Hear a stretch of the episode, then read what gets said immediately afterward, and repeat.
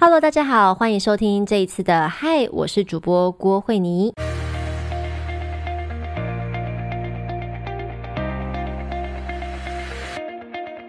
这一次呢，也很开心邀请到了我们试听级的来宾红红老师。大家好，Hello Hello。如果不知道红红老师的故事的话呢，可以回到试听级 EP 零零去听一听哦。那红红老师是我女儿的家教老师，这一次呢，我要跟她聊一个，我感觉我好像得身心症了，但我该不该这个时间点去看医生呢？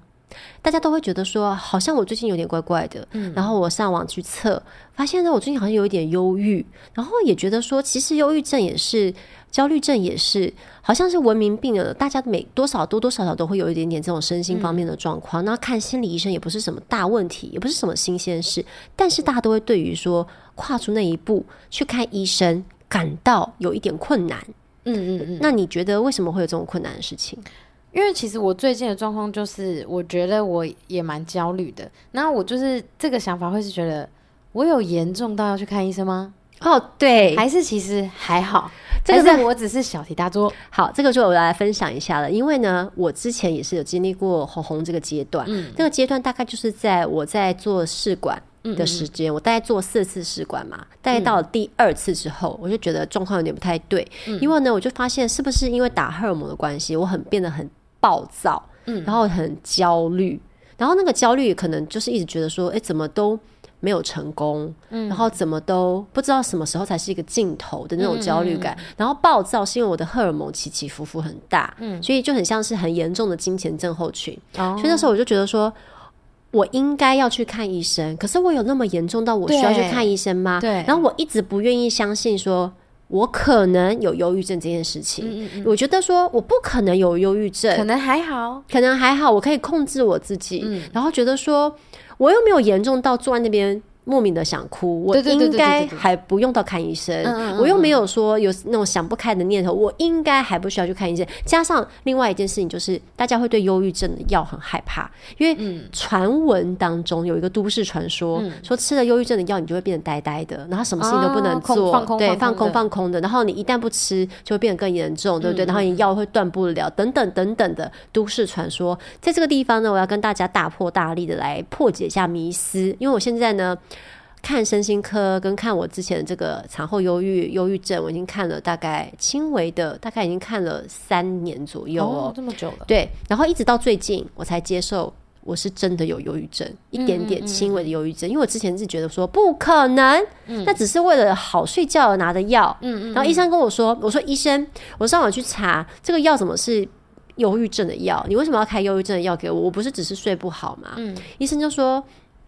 其实呢，这个药有一体两面，它可同时呢，它会让你呢思绪比较清晰，那它同时呢也会让你想睡觉。所以它有很多的药效，不是只有一种。他就说服我了，我就继续吃。但我当时还是不相信自己得的有是跟忧郁有关，因为我觉得我可以控制我自己。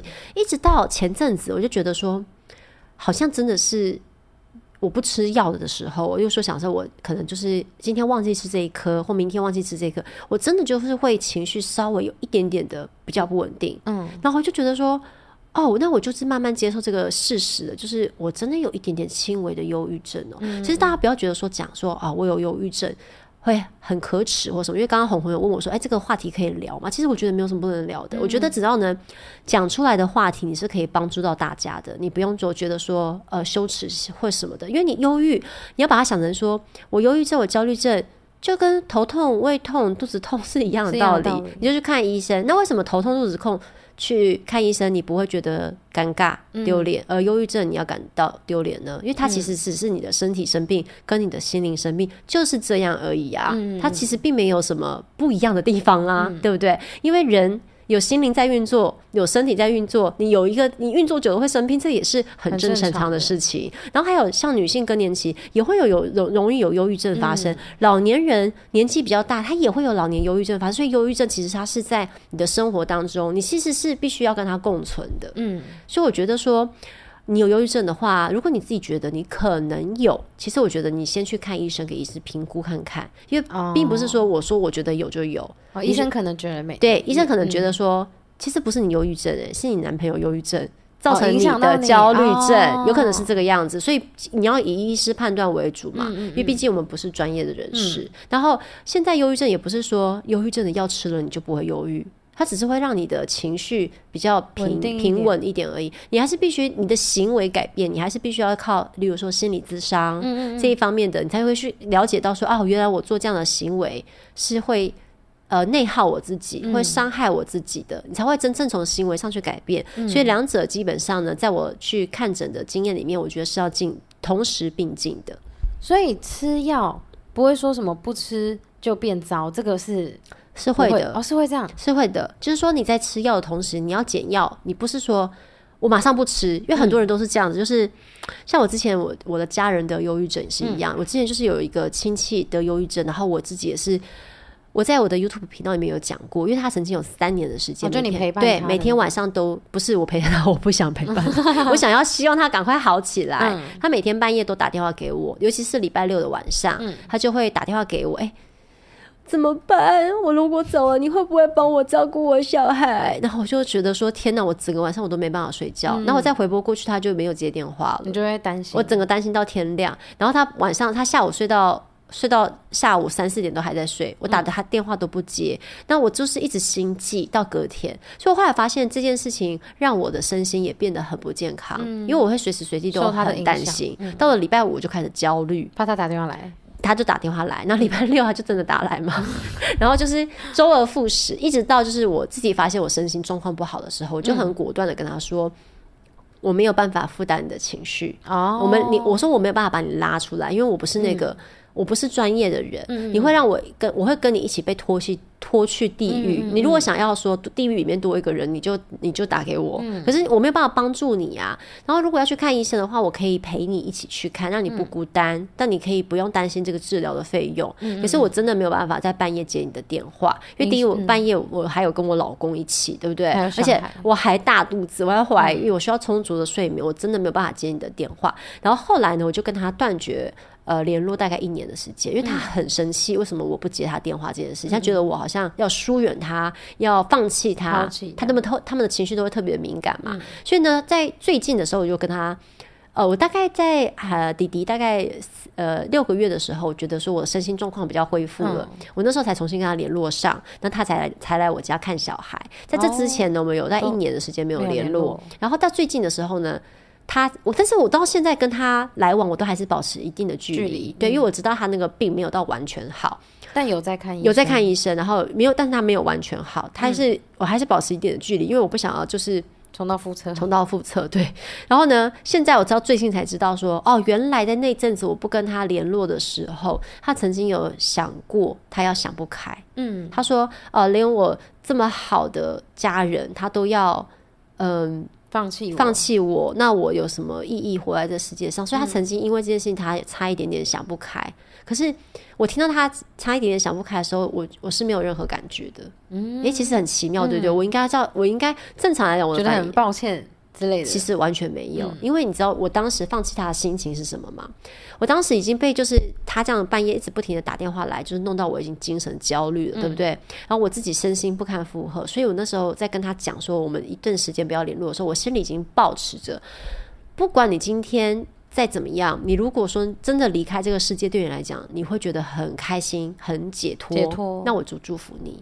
哦，因为我不是你，我没有办法二十四小时看着你，嗯，对不对？那我也不可能每次你在那边闹的时候，我都去救你，嗯，所以我就觉得说，那我就只好抱着一颗祝福你的心，就是如果那真的是你要的，你要想清楚，那真的是你要的，我就祝福你。那如果你还想要努力，为人生努力。那我可以陪你去看医生，这是我当时的想法。他当当时跟我讲说，他在我跟他不跟他联络的时候想不开，我觉得不意外。嗯，对，我就觉得说可能也会经历过这一段，但他也是因为说我不跟他联络，他最后竟然清醒了，意识，嗯，他就觉得说我我为什么要这样想不开？我又没有做错事情。他说他突然脑中闪过这句话，他对啊，我又没有做错事情，我为什么要去想不开？所以他就因为这件事情，他就醒来了。他就说他看着镜子里面的自己，就觉得说我还长得漂漂亮亮的，为什么我不能帮自己的人生过好一点？然后他就把自己人生过好一点，我自然而然的就跟他联络了。嗯，因为我就觉得说，看起来他是可以继续联络了，不会说到影响彼此的生活这样子。我觉得这好像也是我，这好像也是我在想，这也是我在想为什么我需要试着去看身心科的一个点，是因为对我很想听你的故事，为什么你会觉得你要需要看因为？我的情绪都几乎都是很平稳，不是很平稳，是我以前啦，我跟你讲，我以前真的是一个觉得我不可能得忧郁症，我就是个开开心心的我人。也是啊。大家看到我都觉得我就是笑嘻嘻的，然后觉得我就是开心果，就是这样，大家的评价都这样，我对自己的评价也是这样。那但是因为我毕业开始做自己想做的事情之后，你在追求自己想做的事情，就是会不是应该很人家开心吗？但是你会跟人家比较，然后你会开始对自己不自信，你反正被你被世俗禁锢了，对，反正就是各种这种，就是你在追求你想要的梦想，你一定会有不乏有这些自卑、负面情绪。我就是因为开始做这件事情之后，发现哇，我其实蛮负面的。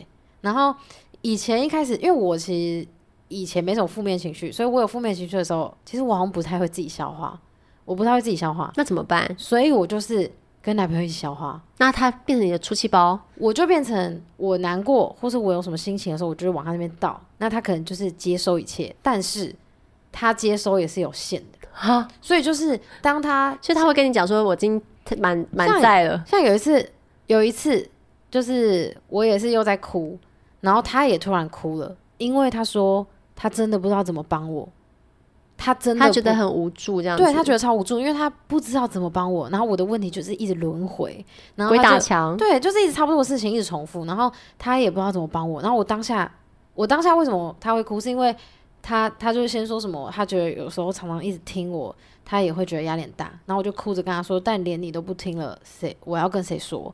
然后他那时候也哭了，他觉得他不应该讲那种话，但是他又不知道怎么帮我，然后我那时候就觉得，哦，那是不是我除了为了我，也要为了身边的人去面对这个问题？我觉得这好像嗯也是应该。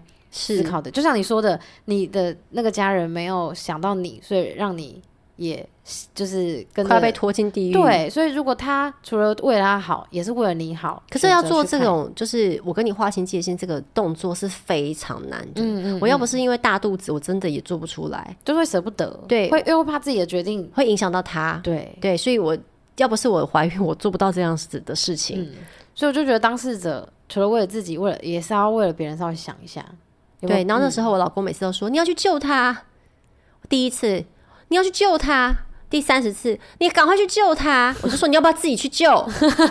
我真的没办法顶个大肚子，然后去每个礼拜六去救、欸，哎，哦，真的他说你人很好、欸，哎，你去救好了好不好？你我真的感觉你很善良、欸，哎，那我先睡了，你先救吧，等一下他电话你接。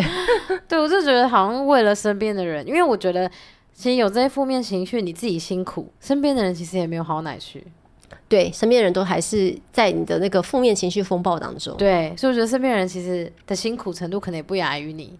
所以我呃，就觉得，对，而且他们可能也不知道，真的不知道怎么处理你的问题啊。所以我就觉得可能就是我们是交给专业的人处理。对，然后我去看身心症，我觉得最最最最最重要的是因为我的小孩，因为我想让他们知道一件事情。嗯这样讲你会觉得说啊，有点矫情，因为觉得我那时候就让他们觉得，要我觉得女生在这个一生当中啊，遇到忧郁的比例会不，嗯，我觉得不亚于男性，可能比男性高。嗯，但是男性只是因为他没有说出来，他们都是靠，例强忍者之类的。对，运动啊、喝酒啊，自己排解，他们不会讲嘛。嗯那女生呢是比较容易自省的动物，他们的情绪察觉察力会比较敏感。嗯然后女生呢，还有就是呃有那个有月经的关系，所以呢，我们的嗯情情绪起伏跟波动是比较大的，嗯因为还有荷尔蒙的关系。所以呢，我觉得女生一生当中都要面临情绪不稳定的这这一件事情。嗯所以我就想让我的女儿看到说，你看。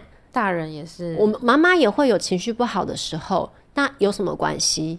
我们就去看医生就好。嗯，就我想让我女儿知道说，哦，我想起来，我妈妈在我很小的时候，她也看了很长一段医生，嗯，然后她有变好。嗯嗯，我也很希望我女儿就是以后她在面对她的情绪波动，例如说生小孩、嗯产后忧郁这些情况的时候，她可以说，其实没什么大不了，就去看医生就好了。嗯我希望是成为她的一个。呃，怎么讲？心里小小的一颗种子，不要觉得说，哦，我不要看医生，很重。对，很严重，我怎么会得这个病？嗯我就让他看到说，妈妈已经以身作则了，就是就是生病就看医生，没什么，就会变好了。还有一个是因为因为我是偏焦虑，就是像我有时候呃，比如说，好，我举个例子，比如说我之前刚办完一场我自己的专场，那办完的时候其实很有能量，那办之前很焦虑，对，那那个很合理。对，然后呢，但是我办完之后就很有能量，很开心，但是同时又焦虑。其实我办完专场的隔天呢，晚上我突然大爆哭，为什么？不知道，太感动。不是，我就突然大爆哭，觉得说我人生高峰到这里。也不是哎，我那时候就会一直讲，我那时候就是突然突然很想哭，然后就开始哭，然后我男朋友就问我说：“你你你你为什么哭？”然后我就跟他说：“我讲不出来。”我说：“我用打的，因为我觉得我打出来会发疯，那我觉得我讲出来会情绪溃堤。然后我觉得算我已已经在溃堤，然后我就打，我就打说，但我蛮常有这种想法，就会觉得说，为什么大家对我这么好？为什么大家要爱我？”哦，类似属于自责型的人格，就会觉得为什么大家会这么爱我？为什么我值得吗？对我值得吗？然后就我就一直想这个，疯狂想这个。然后我男朋友当下也是跟着我哭诶，然后我就问他说：“你怎么哭？”他说：“因为我觉得你好可怜。”他觉得他很他觉得怎么会？你明明就这么开心，那瞬间而且又这么棒，你还要这么对？你怎么瞬间变成这样？然后就我那天晚上就哭了一个多小时。然后我们两个就是他就也是在安慰我啊，就是说什么。啊，反正就是讲一些安慰的话，然后后来我们就慢慢冷静了。然后隔天之后，他也是，我们那天晚上我就觉得，我就跟他说我要找时间去看医生，他就说好。就是我们那时候就觉得好像好像就有点太不太对劲了，因为因为这是件很开心的事情，因为你的专场办的很成功啊。对，但是那天我觉得还有一个累过头的原因，就是因为前面压力。紧绷了太久，所以累过头。啊，那可能也有，也是有。所以我那时候觉得，我再给我自己一次机会，就是我如果再一次这样情绪崩溃，就是再一次有类似这种情况，我们再去看医生。我就一直给自己这种再一次、再一次的那种机会。然后，但是我最近有一两次，但是不是崩溃，是就像我有一天晚上哦，不知道为什么突然坐在电脑前面，但我不太想动，因为我本来就是个思虑很多的人，就是那种可能。睡觉前，等大家躺上去就睡着了，我可以躺下去一个一个小时都睡不着，因为我脑袋就是很多东西在跑。你这个叫副交感神经过度旺盛，真的好专业。其实是这样子，就是我想很多，是一个想超多的人，然后就是停不下来。然后呢，我那天就也是突然这样哦，就是突然觉得哦，我脑袋里好像一堆话在那边打来打去，然后我就动不太了，就不是真的动不了了，但是就是因为你不太想动，然后我就撑在那，然后大概。三十分钟的时间就觉得哦，心跳好快，然后就是感觉整个人燥燥的。然后后来我就拿了一个笔记本，然后就疯狂的把我现在脑袋里跑过去的任何一句话一直狂写，一直狂写，什么写？跑过什么话？就比如说写说什么，这句有点，这句有点激进，都是骂自己的话吗？不是，就是写为什么要出生在这世界上，这就是在责怪自己的话。但是你知道这是为什么吗？这我就会想说，为什么我要拥有梦想？如果我没有梦想，我现在是不是很快乐？因为因为我就会觉得我就是有所求，所以。会造成我的负面，然后我就当下就写一大堆这种东西，就会写一大堆什么，为什么要为什么要有梦想？如果我现在就是个平凡人，我是不是就没事了？啊不啦不啦，就写类似这种，然后就是全部把我的思绪全部写下来，那我就慢慢慢静下来，负面大爆发。对啊，然后我就慢慢静下来之后，我我就终于可以去洗澡什么什么的，我就觉得嗯，这听起来也不是很正常，对不对？这听起来是好像好像很值得去看医生，很值得去看医生耶。但是我但是我觉得你处理的方法都还算蛮好的，嗯嗯嗯，不不算是说让他大爆发或是一直往里面积压这样，我要么就哭啊，所以你是有 你是有发泄出来的，所以我觉得还好还好，你有有有办法发泄出来，或是说你不会说只往里面吞忍，因为一直吞会越来越严重，会大爆发这样子。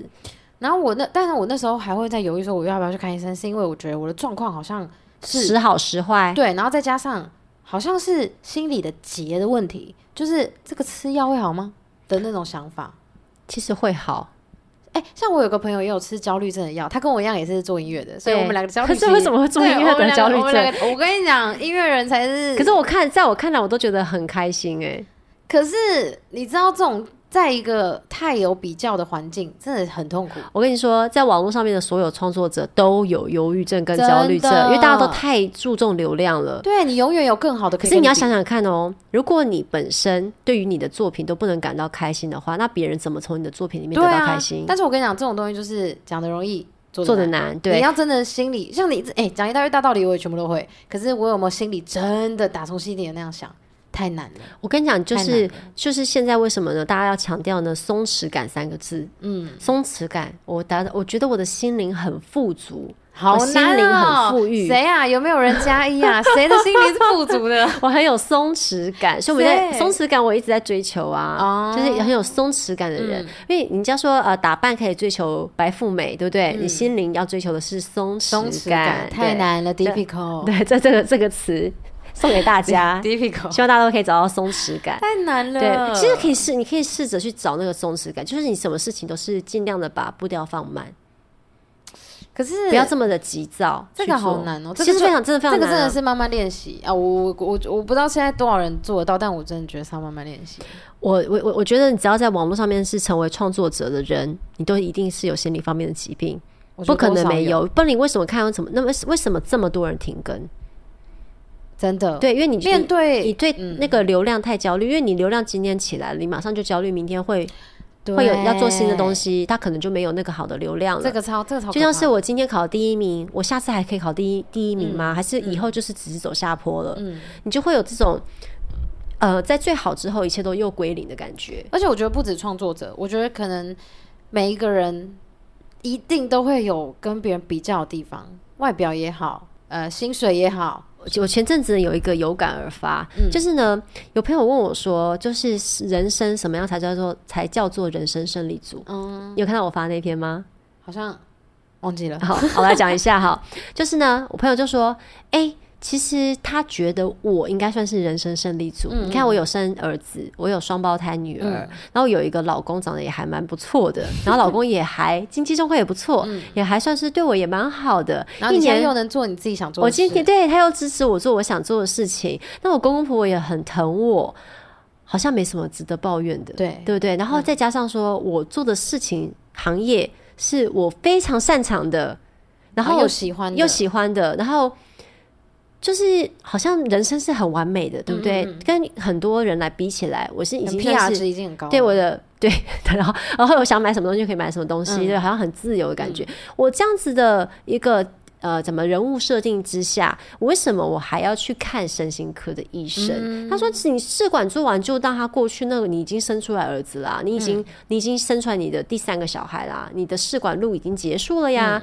那你为什么还要？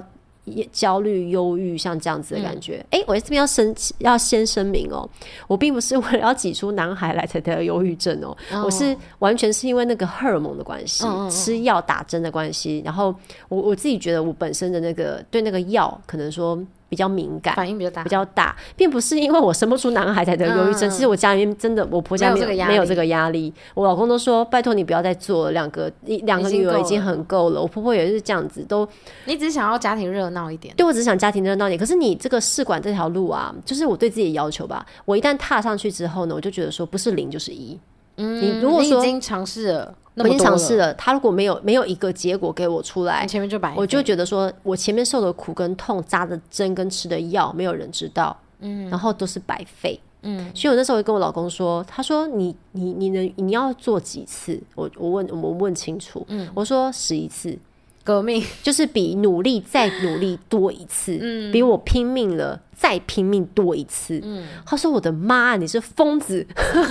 他就说：“你可以不要这样子吗？” 他说：“人生已经很圆满了，不需要太贪心。”然后我最近我后来知足知足后来我生完弟弟之后呢，我又跟他说。我好想再生第四个孩子。他说你：“你你你人生为什么一定要把自己搞成这个样子呢？” 他就觉得他很不能，我觉得他就很不嗯能理解我的想法嘛，因为我就是觉得说，产后的忧郁也是有一点点，就觉得说孩子不需要我了。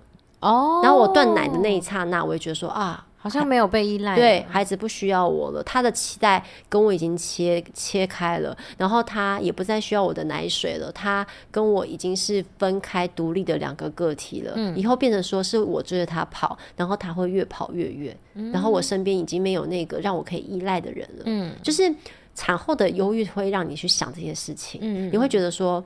呃，我我今天能支撑得下来，是因为我有这个宝宝，哦，如果我没有这个宝宝的话值，他没有依赖着我，我可能在这对我在这世界上我会有我会有呃无价值感，嗯。我会觉得说我没有价值，我好像我好像没有需要存在，有没有我都没无所谓，嗯。像这样子的感觉，所以我才一直想要再生第四个。嗯。那我老公就觉得三个就已经很够了，他说 其实他讲的是对的，因为我后来看神经科后，神经科医生就说你得轻微忧郁症是很正常的啊。真的，你想想的太复杂。你的压力这么的大，你想要，因为你因为我之前一直想要当一个一百分的妈妈，嗯，可是你知道吗？世界上没有一百分的妈妈，真的世界上只有快乐的妈妈跟不快乐的妈妈，嗯没有一百分跟六十分，不是这样子分的。然后像我前阵子我跟我朋友讲那个。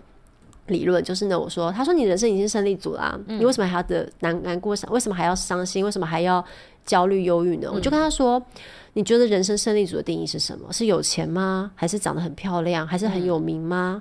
我说那个，那你要怎么断定你的人生是成功还是失败？是不是在盖棺材？啪的盖上去，钉那个钉子，说钉第一个钉子钉啊，要喊哟哇，是不是要讲这个时候你才才觉得才是盖棺论定嘛，嗯对不对？那如果是这个时候的话，那你我觉得如果是那个时候的我还有知觉的话，我就回想我这一生。我觉得能判断我这一生是胜利还是失败，我觉得是以快不快乐来判定的。真的就是啊，如果我回想说啊，我这一生啊，可能活到九十岁，假设嗯好了，我觉得我很快乐的过完这九十岁，但我觉得我的人生很棒，很胜利。嗯我觉得我这九十年很有钱，或是呃，人生要五子登科，什么都有，可是我很不快乐，那我觉得人生很失败。对我从小到大也追求快乐，但我越长越大，发现快乐这件事根本就很难。快乐其实可以很简单，但也可以很难。对啊，但对我觉得对现在人来说，普遍偏难。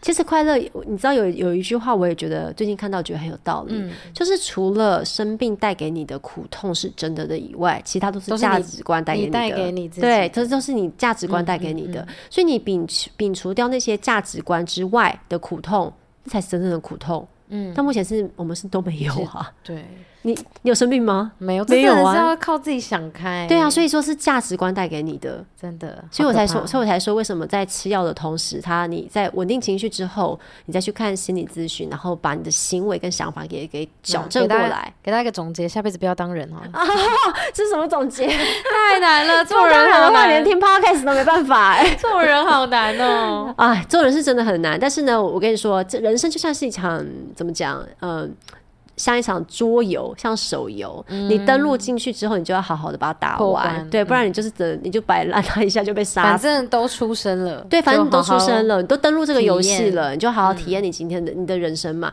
你想看一个游戏里面，它如果没有说有喷火龙啊，没有一些过关斩将啊，一些坏人啊，精彩。就不精彩了，对不对？所以呢，我们就是是要啊去面对这些纷纷扰扰的世界，然后要拿出你最大的勇气去帮你自己充血加值，你才有办法继续在人生的这个关卡里面继续闯好好走荡下下去。对呀、没错，几分了？二十九差差不多吗？哎呀，我就可以再长一点点。但我还想聊一个，好，再来聊一个。就是因为像我有一个焦虑症的朋友，他反正他就跟我同行嘛，所以大家交流差不多。然后我就有问他说，我觉得我这个是心理的结，感觉吃药也没办法帮助我想开啊，因为我我就算吃药了，我想不开的我还是想不开。然后他就跟我讲个道理，我不知道对不对啦，但是他这是他悟出的道理，他就跟我说。吃药是，他说有时候你乱想不一定是你心里的结，搞不好是你的脑袋真的回路出了什么问题，这就是你的脑袋生病了。那吃药就是把那个脑袋生病的那个那个生病值降低。那如果你降低了，你还是负面成那副那样子的话，负面成那个样子子，，所以如果你降低了，你还是负面成那样，那就是智商要进来的时候。可是如果你发现，哎、你把你脑袋那个接上了，就是可能吃药了，把你的脑袋那个很容易乱想的那个生病的状况降低了，发现你好像比较平稳了，那可能药物就可以帮助你稍微控制，你就可以因为我觉得你朋友说的蛮有道理的，真的吗？所以对这是合是合理的，哦，真的哦，是合理的。因为心理咨询并不是每个人都可以负担得起，对啊，对，心理咨询很贵哦，大概三十呃五十分钟大概就要三三四千块。Oh 块，my god！对，，蛮贵的。但也不比，但也不，但你把做脸的钱省下来也就有了。是没错。因为你如果没有，焦虑、忧郁的话，可能也不会长痘痘了，对不对？对啊。哎，真对，我想说，我因为我之前也想说，你到底是要焦虑到怎样的程度才会脸长痘痘呢？哎、其实这个看哦，没有，我后来有找到我的问题了。我的问题是荷尔蒙，我去我去是荷尔蒙抽血，哦，是我。去抽血，然后我的雌激素偏低。那你就要补充雌激素吗？对我现在就在吃一个补充雌激素，然后跟有点抗雄性激素的药。可是这样不会容易得，例如说乳癌或妇科方面的癌症吗？因为因为我的我的指数确实偏低，所以我确实是需要补充。那补充完之后，皮肤就要变得比较那好那。个要吃三到六个月，如果如果真的只是那个问题的话，那就会完全好起来。哦，对，所以我现在这方面我已经没有再害怕了，不担心，已经突破大对我已经。把我的人生很多某一个哭点已对经打通某一条路已经通了啊，我们现在是在别条路这样。其实我觉得说，如果像现在你看你在做音乐啊，我都觉得蛮羡慕你的。哎、我跟你讲，这种东西都是别人都会说，哇，你你有勇气做这个，你很勇敢，什么哇，对你知道吗？哎，这个当事者，我可以想，象有多焦虑啦。这个当事者真的是听不进去，就我不觉得。我跟你说，因为为我在年轻的时候，呃，大家也都知道，我在年轻时候曾经有出走过新闻台一次。嗯。那个时候的我也是抱持着跟你类似的看法，就觉得说，呃，我还这么年轻，我不想要一辈子都做公务员一样的工作，然后每天都是呃凌晨四点去上工报新闻，然后呢到了下午一点准时下班，像这样子，我不想过像这样公务员一般的生活，对我来讲没有挑战性，我也学不到东西，所以呢，我就觉得说，啊，那我要我要趁我还年轻，我记得那时候二十七岁，我要去做一个我真的想要做的事情，我想去主持节目，我想去上呃，例如说谈话性的节目，然后我想把我的想法分享给大家，想这样做真正的自己，我不想再做一个傀儡，像这样的感觉。然后我就觉得说，也是像你有一段时间，你说有一段时间没收入嘛，没收入压力真的很大，超大，真的觉得我其实是我觉得是生命啊、这是最重要的事情吧。对如果说你有收入，焦虑就会减半了。对对，我那天跟我男朋友在那边聊，他说哇，我那时候是怎样？哦，有一天，我就那天原本很焦虑，然后后来心情就不好，然后我爸妈就约我在家里打麻将，然后就哇，我那天连扒拉巴，然后整个赚大钱，结果呢，心情就好了。对我男朋友就问我说：“那你现在心情怎么样？”我说：“我现在心情超好。”他就跟我说：“哇，打个牌悟出外太空，原来就是全部都钱的问题。对啊，这是钱的问题啊，是你简化而简而言之是这样，是钱钱的问题没有错啊因为。我现在追求的，我做音乐是做心灵没错，但是你总不可能心灵怎么养活你啊？你还是在追求你的压力是在现实面，对对啊，你在追你说我现在唱歌做开做音乐开心吗？开心啊！但是他没有回报的时候，就是压力啊。对，它数值流量没有来的时候，对，流量钱没有来的时嗯候，就是压力就来了。对创作者的流量压力。你知道我在我在转型从主播当去那个艺人主持人这段时间啊，我大概有半年没工作。嗯，你有跟我讲半年没工作的时候呢，我都是怎么度过的，你知道吗？我都是直接开口跟我奶奶要钱。然后那时候觉得觉得说，天啊，我脸皮好厚，我都一个为了活下去我，都一个已经在社会上人家都要叫我郭主播的人，我还要厚着脸皮跟奶奶说：“奶奶，你不是要支持我吗？给我三万块。”然后奶奶就说：“好啦，我是要支持你啦，三万块啊，这么多哦、投资你，投资你。我就说你要投资我，你要支持我的梦想啊。他说：“哎呀，要到什么时候啊？什么时候才会有钱呐、那时候我就是背负着那个跟老人家 啃老的一个压力在，然后就负重前行。但那时候我一开始的时候，我也是什么工作都觉得来者不拒，只要有工作就好。然后像广播电台我也接，像主持节目主持节目我也接，谈话性来宾我也接。甚至谈话性的节目把我安排在素人的位置，我也 OK 我也 OK，我不会说呃背负着什么前主播的压力，然后就不愿意去当素人，没有，我都 OK，、只要有能赚钱的事情，我觉得都可以，能帮助我钱。哎、你看，其实我跟你讲，人生就是无心插柳柳成荫。嗯，我就是因为去上广广播电台，然后认识我老公的姐夫。我老公的姐夫哦才会有一天打电话给我，问我说：“哎、慧妮，你有没有男朋友啊？我帮你介绍对象。我才会认识我老公。六百块上个广播节目，认识未来的老公，所以你能你能想象得到吗？对不对？如果说你没有说去做这件事情的话，我我如果没有去做这件事情的话，我根本今天可能会会是不一样的结果。对，所以我那次那时候就觉得说。每一条路你走过去，它都会有它的原因跟理由嘛。像那时候真的很焦虑、很焦虑的时候，我其实有跟我最好的朋友诉苦过。嗯，我就跟他说，我其实我一直想跟自己说，我这段时间是在沉潜。就是我觉得一直、那时候还有 DVD 录影带店的，这样讲才会觉得好古早哦。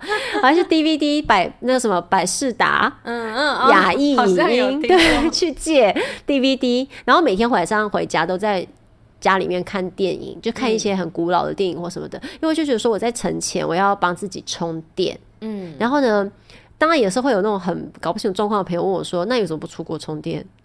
没钱没钱啊，就没钱啊。然后就说朋友就说啊，要不要借你一点？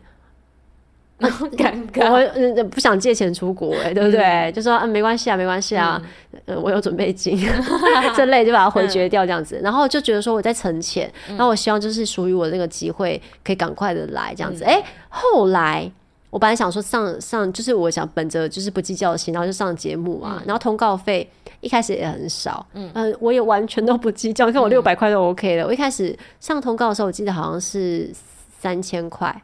一集的一集这样子，然后我也都 OK 啊。结果呢，呃呃，发叶配文三千块，嗯，然后酱，我记我记得第一篇叶配文是黑龙酱油，还要煮记忆菜。犹新，记忆犹新，记忆犹新，黑龙酱油这样，然后我就想说，哦，又有黑龙酱油可以用，又可以赚三千，我觉得何乐而不为？嗯因为我以前在电视台也是一天三四千块这样子啊，对不对？我觉得说那我何乐而不为，对不对？所以我就继续做这个事情。然后，哎，渐渐的我上通告，我不知道为什么那时候三哥就跟他上身身边的人说，呃，每帮。会你安排成固定来宾，因为只要有他在的时候，收视率都会莫名飙高。哦，所以我后来就变成了很多节目的固定来宾。嗯，那我就觉得，哎、其实真的是上天也蛮眷顾我的，我也蛮有怎么讲，算是，算是路人缘，对，这样路人缘，我也蛮有路人缘，蛮有观众演员的，所以我就是在电视圈过得很开心。嗯，然后后来呢，我就觉得说太内耗了，就是一直太消耗自己了，我就是一直不停的讲自己的事情嘛。那讲到后来呢，我就觉得说我上过节目，真的上过至少一百次，嗯，就觉得说。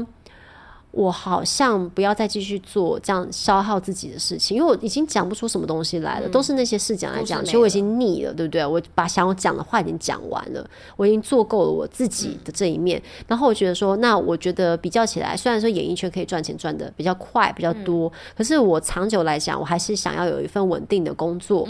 所以我后来呢，又回去新闻台上班。哦，然后回新闻台上班的时候，一开始也是很不适应哦，因为呢，我是第一个回去新闻台上班的主播。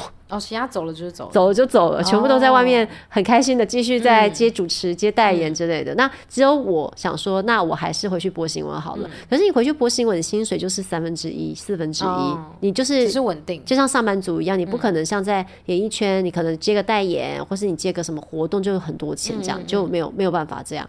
但但是你在上班的时候，你也会遭受到同事很多的非议。嗯。例如说，像我刚刚回刚刚开始回新闻台的时候呢，我也是一度很焦虑、很忧郁，嗯，就是觉得同事好像都在背后用异样眼光看你，嗯，因为新闻台会呃破例让主播当艺人，却让我回归的原因，很大的一个部分是因为他们觉得我很有人气，在当时是很有话题、很有人气，所以他们才会愿意让我回归。这其实是很大家都知道的事情嘛，对不对？但是呢，我呃去跟我原本以前在新闻台的旧同事、老同事打招呼的时候呢，我发现他们对我有点敌意，我就觉得他们可能是觉得说，哦，我走了都走了，然后呢，我在。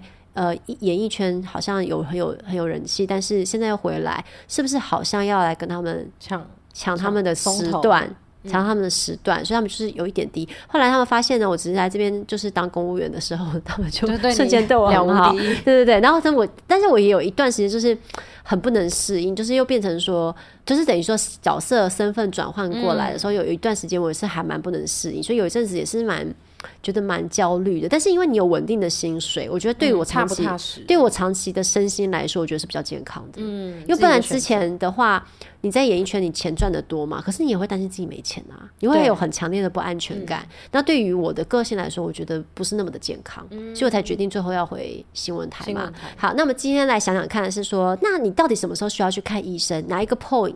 哪一个哪一个哪一个点会让你觉得说我真的需要看医生？难道是像我这样子崩溃的点吗？嗯，我觉得有一个点大家可以参考看看，嗯，就是说，我觉得我可能生病了。的时候，你觉得有可能，有可能生病了，就去看医生。